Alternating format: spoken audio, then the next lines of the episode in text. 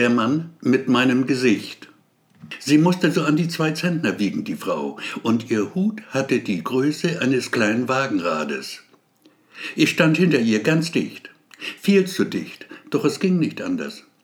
Ihrem Parfum war ich hilflos ausgeliefert, einem Gemisch aus allen Düften dieser Welt. Ich möchte es in meinem ganzen Leben nie wieder riechen, doch allzu lange bleibt mir ohnehin nicht mehr. Schuld daran ist nicht die dicke Frau mit ihrem grässlichen Parfum. Um Himmels willen, nein, sie kann beim besten Willen nichts dafür. Schuld ist allein der Moment, da ich hinter ihr stand und ihn sah.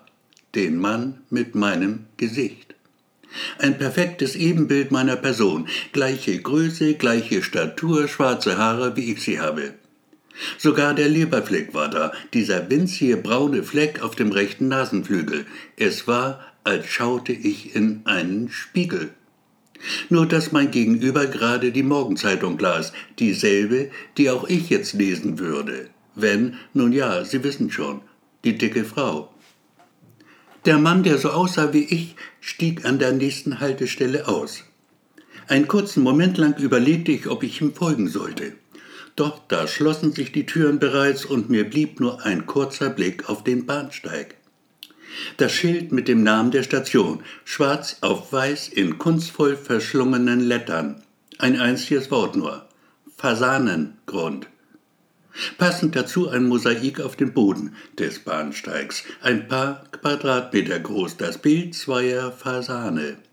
Prächtige Tiere in herrlichen Farben. Ein paar Stationen weiter verließ auch ich die U-Bahn, den Kopf voll krauser Gedanken und tausend Fragen wohl, auf die es keine Antwort gab. Was war mir da eben passiert? Nichts eigentlich, gar nichts. Nur, dass da ein Mann gewesen war, der exakt so aussah wie ich. Na schön, sagte ich mir, witzige Sache, geschieht nicht jeden Tag sowas. Dann rauchte ich eine, und das war's dann erstmal. Ich bin Vertreter. Damenwäsche. Okay, Damenunterwäsche. Ja, lachen Sie nur. Ich bin es gewohnt, dass die Leute lachen, wenn sie hören, womit ich mein Geld verdiene.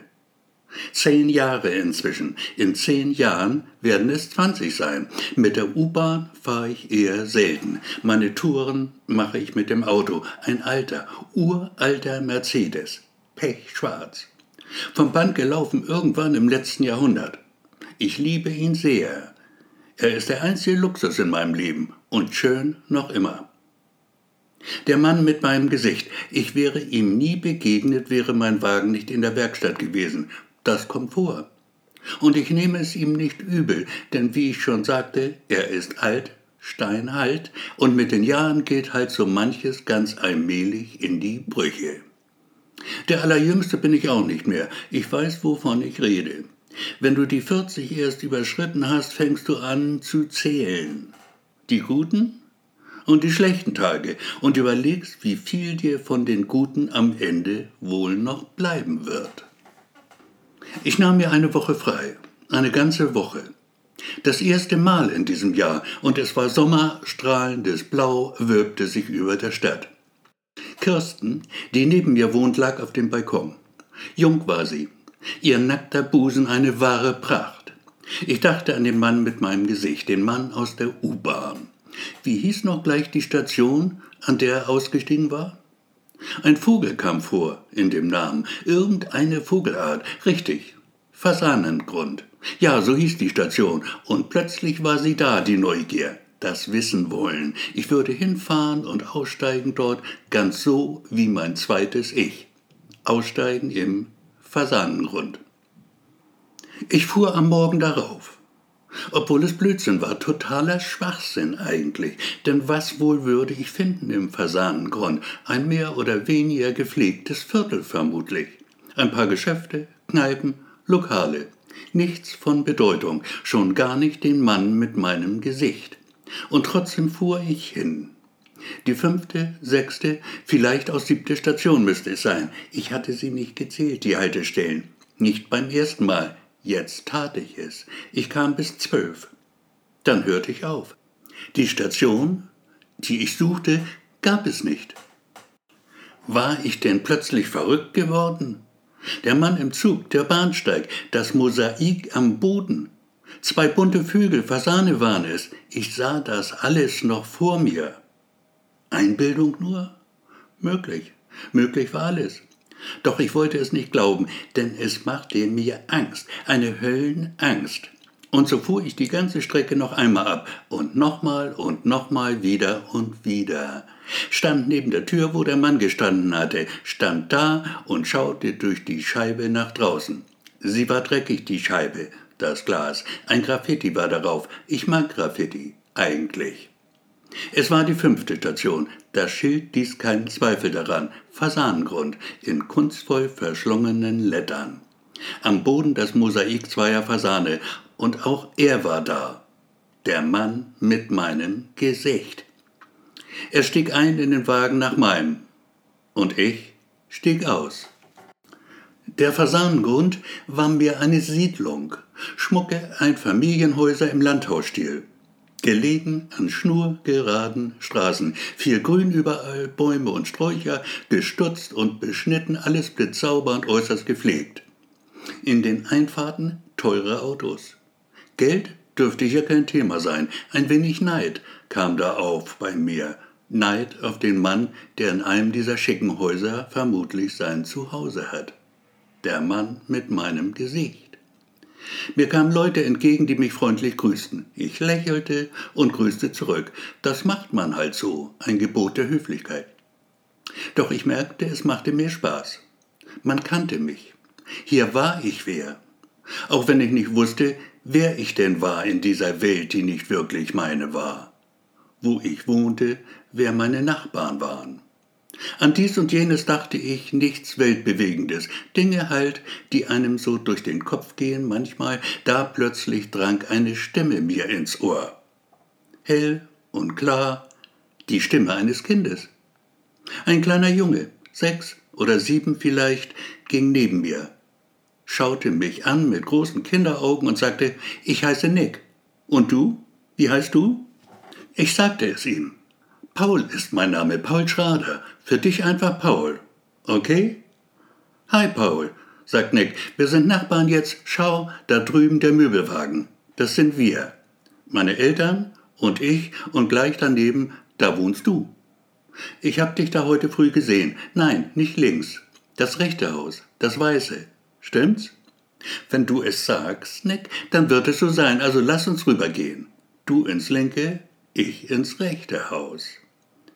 Gemeinsam überquerten wir die Straße, die Hand des kleinen Nick warm in der meinen. Es war ein gutes Gefühl. Mich muss der Teufel geritten haben, als ich Sekunden später dann tat, was ich tat, den Kiesweg hinaufging zum Haus des Mannes mit meinem Gesicht. Ganz so, als sei ich zu Hause dort. Herr über ein Würfel aus weißem Beton. Ein Klotz mit Ecken und Kanten, drumherum ein breiter Gürtel aus Glas. Fenster, die den Blick freigaben auf das, was dahinter war. Bauhaus pur. Ein Traum von mir in jungen Jahren, als ich noch wollte, was später nicht war. Ich stand vor der Tür des Würfels mit jagendem Herzen und einer Stimme, die sagte, lass den Scheiß. Doch sie war sehr leise, die Stimme, und der Teufel, der mich ritt, gab mir die Sporen. Und so suchte ich das Namensschild und fand es auch, der Mann mit meinem Gesicht war nicht länger mehr ein Mann ohne Namen. Er hieß Paul Schrader. Also gut, sagte ich mir, macht dir keinen Kopf deshalb. Schrader ist wie Schröder, viele heißen so. Und der Teufel lachte und gab mir recht, und so legte ich meinen Finger auf den Klingelknopf aus Edelstahl und drückte ihn runter, ohne zu wissen, was ich sagen würde, wenn die Tür sich öffnete für mich. Doch als es geschah, Sekunden darauf, sagte ich gar nichts. Mir blieb einfach die Spucke weg. Die Frau vor mir war praktisch nackt trug ein Höschen nur in der Farbe ihrer Haut. Es war dünn, das Höschen, sehr dünn. Ein Hauch von Seide, da blieb wahrhaftig nichts verborgen. Sie war schön, bildschön, wenn man Frauen mag, wie ich sie mag. Knabenhaft schlank, die Haare kurz, der Busen klein und fest. Einen schönen Mund hatte sie, ein schönes Lachen. Wenn sie lachte, kam an einem grauen Tag die Sonne hervor. Das war schon früher so, als wir noch Kinder waren, dieselbe Schule besuchten. Ich zwei Jahre älter als sie, zwei Klassen weiter auf dem Gymnasium. Alle waren sie verrückt nach Hanna, alle Jungs und auch so manches Mädchen. Ich schaute sie an, die Frau mir gegenüber, es gab keinen Zweifel. Es war Hanna, meine erste große Liebe. Passiert, aber war gar nichts zwischen uns. Küssen, ja, mehr lag nicht drin bei ihr. 25 Jahre war das her, ein Vierteljahrhundert. Und jetzt plötzlich stand sie vor mir, so gut wie nackt. Schatz, sagte die Frau, du schaust mich an, als wolltest du mich ausziehen mit deinen Augen. Doch da ist nicht mehr viel, was du ausziehen könntest, sagte es und lachte dieses Lachen, das mich früher jedes Mal fast um den Verstand gebracht hatte. Aber komm, fuhr sie fort, komm endlich rein. Was sollen die Leute denken von uns? Muss mich ja nicht jeder so sehen, oder? Warum vergisst du auch ständig die Schlüssel?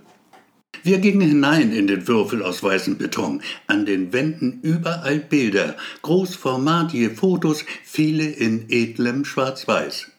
Immer wieder auch Hannah, vorzugsweise nackt. Zwischen all den herrlichen Bildern entdeckte ich ein winzig kleines, schon leicht vergilbtes Foto. Drumherum ein Rahmen aus schwarz lackiertem Holz. Ein Schnappschuss von Hanna und mir, ein Klassenkamerad hatte die Aufnahme gemacht. Er hieß Rolf, war ein guter Freund gewesen.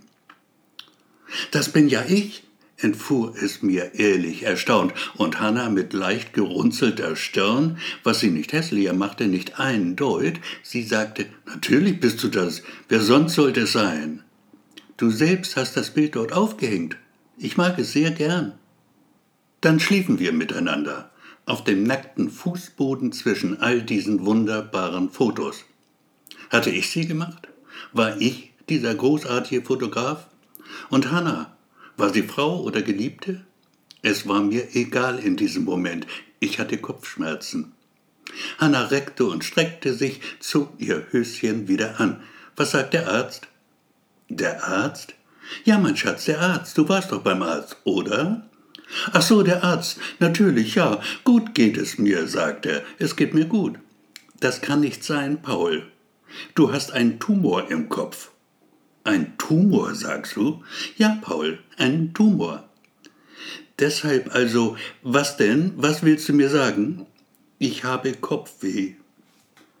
Es hatte so an die 40 Grad draußen, als ich das Haus verließ ein wenig die Füße vertreten wollte ich mir, nachdenken auch, wenn es ging, Ordnung bringen in die anschwellende Flut wirrer Gedanken. Vor dem Nachbarhaus traf ich den kleinen. Du gehst schon wieder, fragte er mich. Ich laufe nur ein bisschen herum, erklärte ich ihm. Aber du kommst wieder, hakte er nach. Ich glaube schon, sagte ich und fügte, mehr für mich selbst, noch hinzu, doch so ganz genau weiß man das vorher nie. Kapitel 2 Kirsten lässt einfach nicht locker. Sie bohrt und bohrt, hört nicht auf, ihn mit Fragen zu löchern. Was er beruflich so mache, will sie wissen, womit er sein Geld verdiene. Ich bin Vertreter, sagt Paul und macht keine Anstalten, genauer zu werden. Kirsten verdreht die Augen, versucht es tückisch lächeln mit einem Schuss ins Blaue. Staubsauger, richtig? Nein, sagt Paul. Okay, zweiter Versuch. Versicherung. Richtig? Sag ja oder ich beiß dich. Das tut echt weh. Oh ja, bitte beiß mich, ich mag das. Ich liebe es, gebissen zu werden. Pervers bist du also auch noch, ein perverser Vertreter. Na toll. Damenwäsche. Ich bin Vertreter für Damenwäsche. So, jetzt weißt du es. Geil. Mein Nachbar handelt mit Höschen und BHs. Darf ich mal gucken nachher? Sie mir anschauen, deine Kollektion. Ich krieg doch wohl Prozente bei dir, oder? Sag ja, nicht nein. Ich weiß, sonst beißt du mich. Aber gut, zehn Prozent. Zwanzig. Du darfst doch zugucken. Und wobei, bitteschön? Beim Anprobieren, du geiler Bock. Sag mal, wie alt bist du eigentlich? Erst du. 22. Und jetzt du. 42. Okay, alter Mann, wieso sitzen wir eigentlich hier in der U-Bahn? Du hast doch ein Auto. Ein Mercedes. Der aber schon ziemlich betagt ist, musst du zugeben. Weißt du mich sonst? Keine Chance. Also, wir fahren mit der U-Bahn, weil erstens der Mercedes in der Werkstatt ist und zweitens ich in einem Zug dieser Linie kürzlich mir selbst begegnet bin. Und weil das so schön unheimlich ist, dachte ich mir, das erzähle ich dir am besten während der Fahrt ins Kino. Du willst mir Angst machen. Keineswegs. Pass auf. Ich stehe da, nichts Böses ahnend an der Tür und lese die Morgenzeitung. Vor mir eine schrecklich dicke Frau. Hinter ihr ein Mann. Ich sehe nur sein Gesicht. Es ist praktisch meines. Der Mann sieht exakt so aus wie ich. Okay, er war dir ähnlich. Nein, du kannst es mir glauben. Er hatte mein Gesicht und ich bin sicher auch meinen Körper, nur konnte ich den nicht sehen. Du weißt schon, die dicke Frau. Und wie geht es weiter? An der nächsten Station stieg ich aus und kehrte schnurstracks in mein trautes Heim zurück, wo mich die liebende Gattin mit offenen Armen empfing. Das Haus ein wahrer Prachtbau, die Ehefrau bildschön. Natürlich, und wenn sie nicht gestorben sind, dann leben sie noch heute. Fantastisch, was man als Vertreter für Damenwäsche so alles erreichen kann. Vertreter? Nein, Kirsten, in dieser Version meines Lebens bin ich Fotograf. Ein sehr erfolgreicher Fotograf. Ich bin es geworden, obwohl mein Vater dagegen war. Und die bildschöne Frau, die ich später geheiratet habe, war meine große Jugendliebe. Ein Happy End aber gibt es trotzdem nicht, denn der große Fotograf hat einen Hirntumor, an dem er sterben wird. Das war's. Das ist die ganze Geschichte. Und dein anderes Ich, was ist mit ihm? Hast du ihn noch mal gesehen, den Mann mit deinem Gesicht? Ja, am Tag darauf. Dieselbe Station. Fasanengrund. Ich stieg ein, er stieg aus. Und vermutlich macht er jetzt mit Hanna rum, so heißt meine Frau, die im Grunde ja auch seine ist. Denn er und ich sind ein und dieselbe Person. Kein Grund zur Eifersucht also. Wie könnte ich eifersüchtig sein auf mich selbst? Lange leben wird er ohnehin nicht mehr. Der Tumor zerfrisst ihm bereits das Hirn. Du bist verheiratet? Wozu eigentlich gebe ich mir solche Mühe mit dir? Okay, eigentlich bist du so und so zu alt für mich. 42 Jahre, mein Gott. Kommst du überhaupt noch alleine klar? Verheiratet? Ich? Nein, nicht wirklich. Der Vertreter für Damenwäsche ist noch zu haben. Verheiratet ist der große Fotograf. Und was mein Alter betrifft, die Treppen komme ich bislang noch problemlos hoch. Lügner, du pustest ganz schön beim Treppensteigen. Das kann man bei mir durch die geschlossene Tür durchhören. Aber sag, was war das mit dem Tumor im Kopf? Den hat doch hoffentlich auch nur dein zweites Ich, oder? Exakt. Den hat nur der andere, der Mann mit meinem Gesicht. Ich weiß, das klingt alles ziemlich verrückt und absolut unwahrscheinlich, doch nicht ein einziges Wort ist gelogen. Ich schwöre es. Hand aufs Herz? Natürlich. Auf deins, nicht auf meins. Schade. Ich finde deins halt irgendwie besser zum Schwören. Besser und handlicher. Aber okay, dann eben meins. Schau her, ich schwöre. Alles klar, alter Mann. Sag, wie heißt die Station mal noch? War doch irgendwas mit Vögeln. Okay, okay, ja, ich weiß, war nicht meine Absicht. Du denkst aber auch immer nur an das eine. Fasangrund, so heißt die Station. Im Fahrplan wird sie nicht aufgeführt. Offiziell gibt es sie also gar nicht.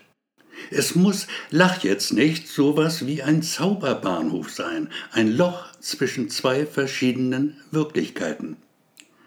Die nächste Station müsste es sein, doch vermutlich wirst du sie gar nicht zu Gesicht bekommen. Ein paar Sekunden noch, dann wissen wir es. Schau da, ich sehe sie, die Station, der Zauberbahnhof. Ich sehe etwas, das es nicht gibt, Paul, du verrückter Kerl. Erklär mir das. Und da, der Mann auf dem Bahnsteig, das bist ja du. Nein, das ist der, der ich vielleicht geworden wäre. Und da, Paul, das ist Hexerei, da bin ja ich. Die Frau neben dir, deinem anderen Ich, nenn es wie du willst. Schau, was machst du da? He, das finde ich echt nicht gut. Nimm die Griffel weg. Hör auf, mich zu betatschen. Scheiße, Mann. Der Zug fährt weiter. Das ist ja wie im Kino. Ich will wissen, wie er weitergeht, der Film. Können wir bitte nochmal zurückfahren? Aber ja, kein Problem. Steigen wir aus an der nächsten Station und nehmen den nächsten Zug zurück. Okay? Lieb von dir. Zur Belohnung darfst du mir auch unters Röckchen fassen. Nur wenn du willst natürlich. Ob ich will? Oh ja, aber du hast ja gar keinen. Höschen an? Paul, es ist Sommer. So, das war's. Wir wollen nicht übertreiben. Vorstellung beendet. 20 Sekunden später hält die U-Bahn an einer Station, die es laut Fahrplan gar nicht gibt. Der Name in kunstvoll verschlungenen Lettern auf einem Schild aus Metall. Fasanengrund. Am Boden das Mosaik zweier Fasane. An der Rückwand eine braune Holzbank. Darauf liegend ein Mann mit dem Gesicht von Paul Schrader. Der Mann ist tot. Er hat ein Messer in der Brust.